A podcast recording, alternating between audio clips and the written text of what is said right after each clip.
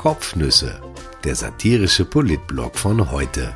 Geschrieben von Christian Nusser, gelesen von Christian Sinemus. Heute ist der 30. Juni 2020.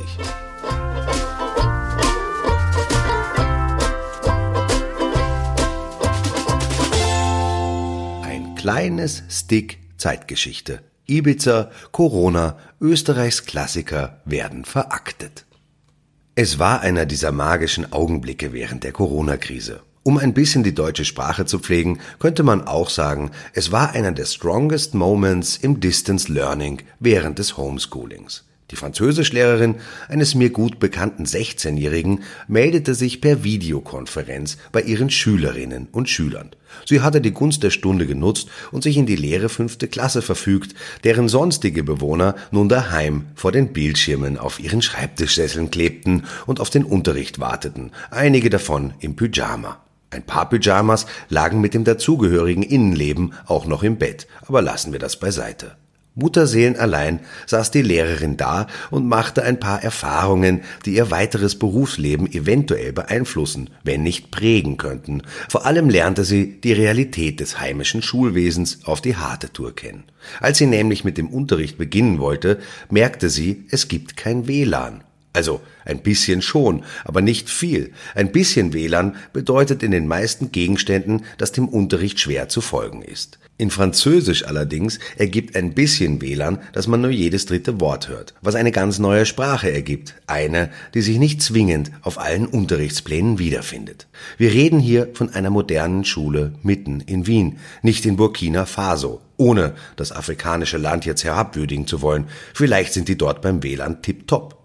Als die Lehrerin dann ihr Notebook anstecken wollte, weil der Strom knapp wurde, stellte sie fest, dass sich im Klassenzimmer nur eine einzige Steckdose befindet, was für sie ausreichend war, aber im Vollbetrieb Knappheit erzeugen könnte. Es sei denn, die lieben Mädchen und Buben werden von ihren Eltern mit Notstromaggregaten am Schultor abgegeben, was den Lärmpegel zwar erhöhen könnte, aber so hätte man wenigstens genug Saft für die Geräte, um damit nicht ins Internet zu kommen. Wir planen jetzt Marsflüge und der Bildungsminister will Schülerinnen und Schüler mit Laptops beschenken, aber sie werden sie wohl zum Zwiebelschneiden oder Tischtennisspielen benutzen müssen oder man versucht durch Auf- und Zuklappen ein paar Gelsen zu fangen.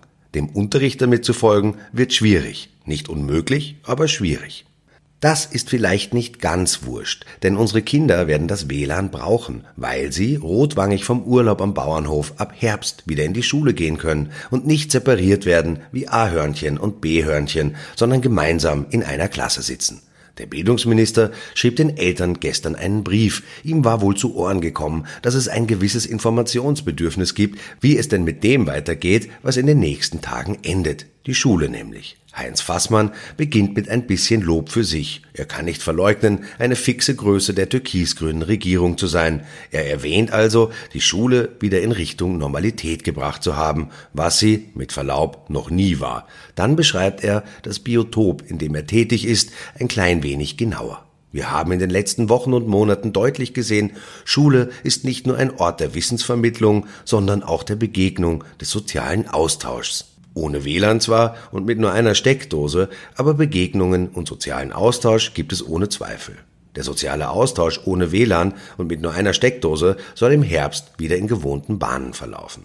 Mein Ziel für das kommende Schuljahr 2020-21 ist daher, den Schülerinnen und Schülern im September einen möglichst regulären Schulstart zu ermöglichen, schreibt der Bildungsminister. Das heißt, dass wenn es die aktuell sehr stabilen Infektionszahlen auch bis dahin zulassen, die Schule im Herbst so beginnt, wie sie auch im letzten Schuljahr begonnen hat, mit gewohnten Stundenplan ohne Schichtbetrieb. Leider ist es derzeit so, dass die Infektionszahlen nicht sehr stabil sind, sondern stabil nach oben gehen. Aber vielleicht ist ja alles wieder besser, wenn unsere kleinen Schichtarbeiter im Herbst in die Schule gehen müssen oder gehen dürfen. Das hängt davon ab, ob sie gerne ganztags Pyjama tragen oder eben nicht. Aber im Ernst, kaufen wir jetzt wieder Germ und natürlich Klopapier? Stehen wir im Supermarkt wieder in langen Schlangen an der Kasse, wie am Freitag, den 13. März, als die Handelsunternehmen den größten Umsatz ihrer Geschichte machten? 40 Millionen Euro, die in Angst investiert wurden, lange nicht raus zu können oder doch raus zu dürfen, aber die Regale sind leer. Man kennt diese Bilder aus den USA oder aus England oder aus Hollywood. Jetzt holt uns das ein, dachten viele. Es kam nicht so, aber das Klopapier wurde tatsächlich knapp und die Germ- und Brotbackmaschinen. Wir Menschen sind schon eine seltsame Truppe. Ich glaube, wer immer uns erfunden hat, schlägt manchmal die Hände vorm Gesicht zusammen und betet, vielleicht kriege ich doch irgendwann einmal eine zweite Chance.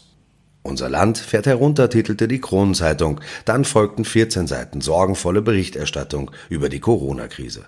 Sperrstunde schrieb die kleine Zeitung aufs Cover. Ein Land im Corona-Modus, der Kurier.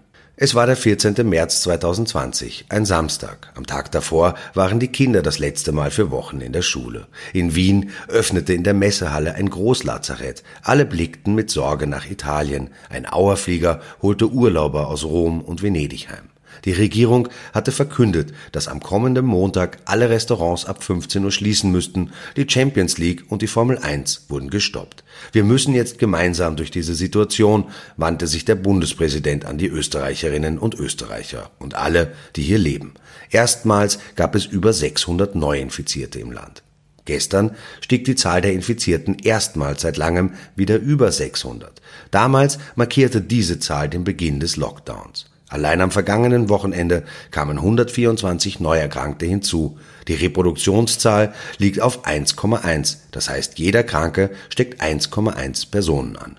74 Menschen sind im Spital, acht auf der Intensivstation. Das klingt nach nicht viel, aber auch das erinnert an den 14. März. Was ich sagen will, es ist kein Grund zur Panik, aber zur Obacht.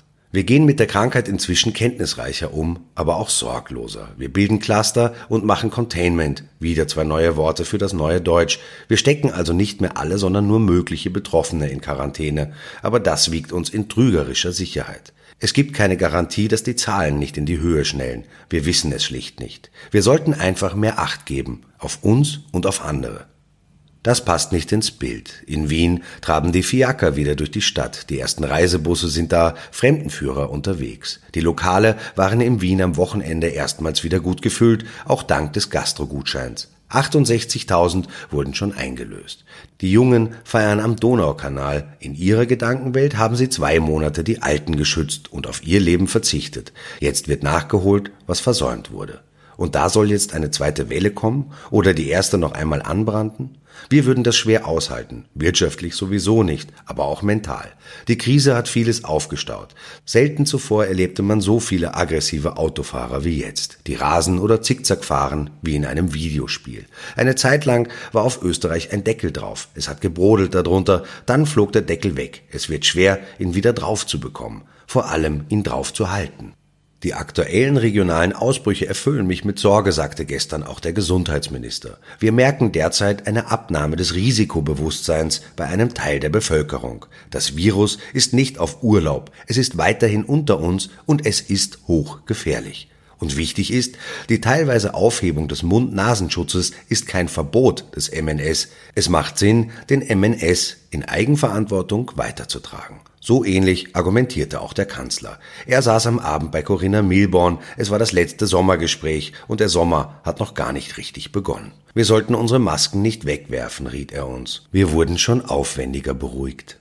Kurz sah geschafft aus. Stirnfalten zeichneten sich unter der Schminke ab. Die Geheimratsecken sind deutlicher zu sehen. Die Jugendlichkeit ist futsch, darf man doch sagen, ohne gleich nach Alcatraz oder noch schlimmer an den Wörthersee verbannt zu werden. Es wird Zeit, dass auch der Kanzler Urlaub am Bauernhof macht. Die Bilder könnte er dann verakten. Ja, verakten. Es war das schönste Wort des gestrigen Abends. Verakten. Es ging um den Terminkalender des Kanzlers. Er wollte ihm dem Urausschuss nicht vorlegen, aber seine Korrespondenz und seine Schriftstücke würden ohnehin veraktet, sagte er zu Corinna Milborn. Mein ganzes Leben ist sowieso öffentlich und wenn ich etwas Verbotenes geplant hätte, würde ich es nicht in den Kalender schreiben fügte er an, und ganz Österreich bekam noch ohne Urlaub auf dem Bauernhof rote Wangen vor den TV-Schirmen, denn allein daran auch nur zu denken, der Kanzler könnte etwas Verbotenes gemacht haben, müsste zur Selbstverbannung nach Alcatraz oder an den Wörthersee führen.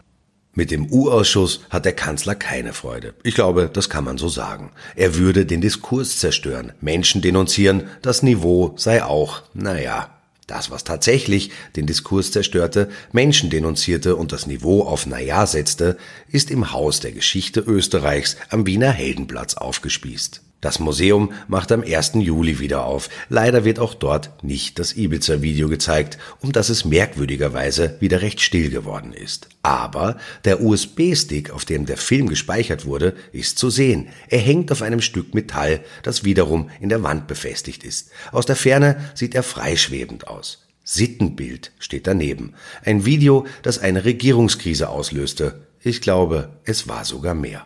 Gestern hatte der Speicherstick seinen ersten Besucher. Ich glaube, er ist sehr einsam in dem Museum und es geht ihm nicht gut, denn er hat genau in der Mitte ein Loch. Der Stick und nicht der Besucher. Die Aufdecker der Süddeutschen Zeitung haben ihn dem Museum zur Verfügung gestellt, aber sie haben ihn vorher unbenutzbar gemacht. Die Lauser. Wer also auf die Idee kommt, ins Haus der Geschichte Österreichs zu gehen, um sich Straches Game of Thrones runterzuziehen, wird enttäuscht sein. Ich denke aber, Bundespräsident Alexander van der Bellen hatte andere Motive, um sich den Speicherstick gestern anzusehen. Es gibt Bilder vom Besuch, der Präsident wirft einen fast liebevollen Blick auf das Schaustück, fast wie auf einen Buben, der einen Blödsinn gemacht hat. Auf einem der Fotos hebt er auch die Hand, so als würde er dem Stick, also dem Buben, die Wangen tätscheln wollen und sagen, du kannst ja nichts dafür, du warst nur ein Werkzeug. Ein Video zum Fall gibt es trotzdem. Für die Ausstellung hat der Präsident seine Rede über die Eleganz der Verfassung beigesteuert. Das Museum hat es sich gewünscht. Die Aufdecker der Süddeutschen spendeten zwei Zettel mit handschriftlichen Notizen. Die Reporter müssen in die Schule gegangen sein, als die äußere Form der schriftlichen Arbeit kein Beurteilungsfaktor mehr war. Wenn du die Krone hast, hast du die Meinungshochheit steht sehr krakelig da. Und der einzige Konkurrent ist der ORF. Zitate abgeschrieben aus dem Ibiza-Video. Herr Strache plus ein Mann ist auch zu lesen. In Deutschland war Johann Gudenus zu diesem Zeitpunkt noch wenig bekannt. Manche Dinge im Leben ändern sich recht schnell was gestern sonst noch so war. Das Klimavolksbegehren schaffte 380.590 Stimmen, was viel, aber gleichzeitig wenig ist. In der Liste der bisher 50 Volksbegehren bedeutet das Rang 21. Es sei aber nicht darauf vergessen, dass Corona nicht zwingend eine Zeitperiode ist, die Menschen zur Unterschriftenleistung in Ämter treibt. Der Innenminister, die Integrationsministerin und der stellvertretende Polizeichef von Wien zeigten sich schockiert darüber, dass türkische Konflikte auf österreichischem Territorium ausgetragen werden. Die Türkei wiederum echauffierte sich über den harten Einsatz der Polizei, der dazu geführt hat, dass türkischstämmige junge Menschen verletzt und der türkischen Gemeinschaft gehörenden Geschäfte beschädigt wurden. Ich lasse das jetzt mal so stehen.